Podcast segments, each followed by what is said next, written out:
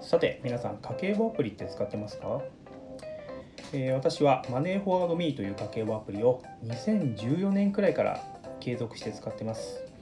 有料会員です。もうこのアプリ今や手放せないですね。今回はそのメリットについてお伝えします。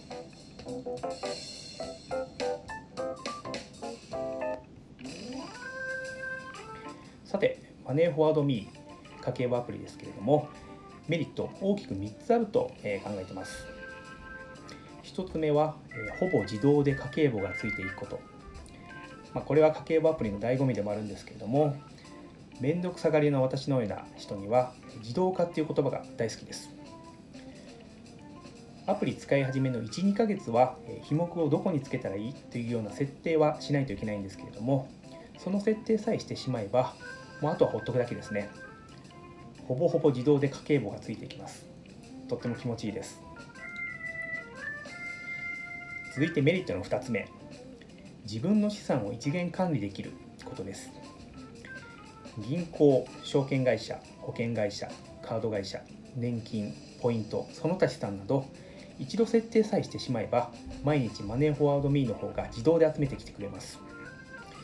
日々ログが残るのでえ推移も分かりやすいですね。数年前の資産っていくらだったっけっていうのもすぐに分かります。先ほど私数えてみたら、えー、自分は34の金融機関と連携していました。あとはポイント会社ですね。ポイント系が12電子マネーが4つ。これだけ連携していると、えー、その恩恵とっても、えー、預かってます。日々日々これだけの数の会社だったり銀行に個別に問い合わせに行くっていうのは結構無理に近いですね。ですのでこの一元管理できることっていうのはとってもメリットです。また一元管理しているということで資産を計画的に資産運用に取り組めることになりました。例えばですね銀行証券会社など資産運用をしている口座があるとしますね。今自分の資産がどの口座に何パーセントあるかっていうのもすぐ分かりますので例えば銀行の資産がちょっと多めになったなとなったら証券会社の方に投資をすると投資に回すなどの判断が簡単に取り組めるようになりましたね。判断に時間がかからないというところが大きなメリットです。でメリットの3つ目ポイントを無駄にしなくなったということがあります。先ほどもお伝えしましたが、ポイントも自動で、え残高を取ってきてくれます。この見える化がとっても大きくて、あとは期限もプッシュして教えてくれます。ですので、期限が過ぎて、え使うの忘れちゃったというようなことがなくなってきます。ポイントを無駄にしないっていうのも結構大きいですね。以上メリット3つお伝えしました。このマネードフォワードミーを使い始めてですね、副次的効果として、え現金を使わなくなったということが、えー、あります。すべても自動にしたいので、カードだったり電子マネーを、えー、極力使うようになりましたね。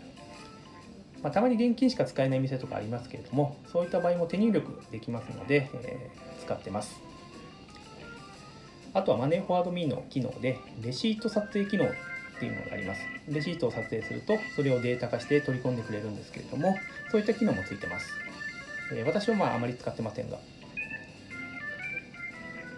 あと副次的効果としては、えお金の流れや資産残高が見える化するので、え無駄遣いが減ったということもあります。このマネーフォワードのサイトによるとこのマネーフォワードミーのアプリを使っている方の平均的に毎月1万1642円の節約になったという声が載ってました。まあ皆さんお金の流れ見える化したということで、えー、無駄遣い減ったんでしょうね。マネーフォワードミーですけれども、手でつける家計簿が、えー、挫折される方、特におすすめです。このアプリ、えー、無料会員もありますので、まだ使われてない方は、えー、ぜひ使ってみてください。